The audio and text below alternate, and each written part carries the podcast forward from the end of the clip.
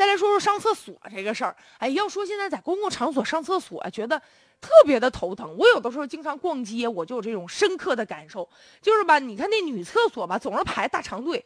哎，上厕所有的时候甚至啊，多的时候都等半个小时。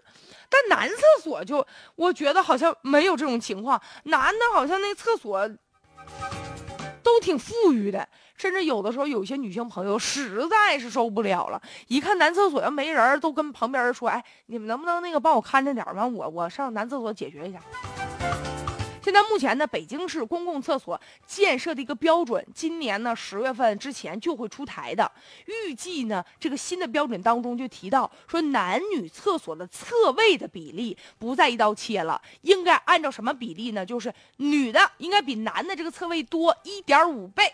啊，现如今呢，在人流密集的场所上厕所确实也是个困难，而且吧，要因地制宜。比如说在胡同里面啊，胡同里面啊，这男厕所呢就相对的应该比女厕所就多一点。哎呦，这厕所改革呀，其实早就应该有了。之前零三年那时候，北京就出台了一个方案，说这个男女厕所比例呢达到一比一或者是二比三，而且应该增加一些呢无障碍的设置，比如方便一些残疾人呢、老年人呢如此。测这种需求，现在呢十多年过去了，但是感觉好像这个格局没有太大的一些改变吧？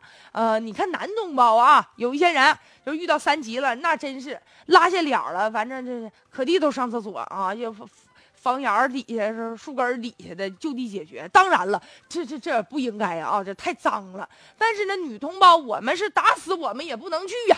是吧？我们是出于这个个人隐私，呃，我们这这个卫生方面的考虑，大家伙只能想办法憋着。所以呢，现在厕所公共厕所现在也特别少。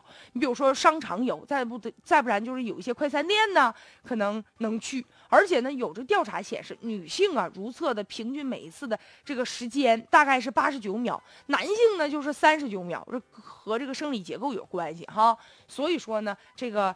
嗯，也应该吧。更多的女性啊，也呼吁说，要不然我们占领男厕所吧，哈。所以也是希望大家能够真正的考虑到实际的情况，特别对于一些呢，这个腿脚不太灵便的老年人，可能膝盖受伤了，对他们来说蹲着相对就比较费劲，比较痛苦。所以面对这样的情况，是不是也应该就考虑？啊，有一些坐便呢，所以呢，面对不同人的不同的需求吧，也应该有一些母婴的厕所呀。就是城市的建设应该更加的细计划，更加的贴心，才让我们这个城市变得更加的美好。所以说，这个厕所这个问题哈，虽然说看起来是一件小事儿，但是啊，也确实也关系到我们每个人切身的这个利益。